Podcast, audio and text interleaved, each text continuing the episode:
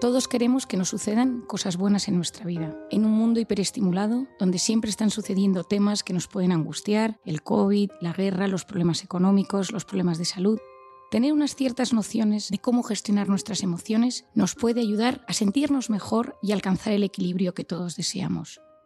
Soy Marian Rojas Estapé y te animo a escuchar mi segunda temporada del podcast, Cómo hacer que te pasen cosas buenas. Lo puedes escuchar de forma gratuita y en exclusiva en Spotify.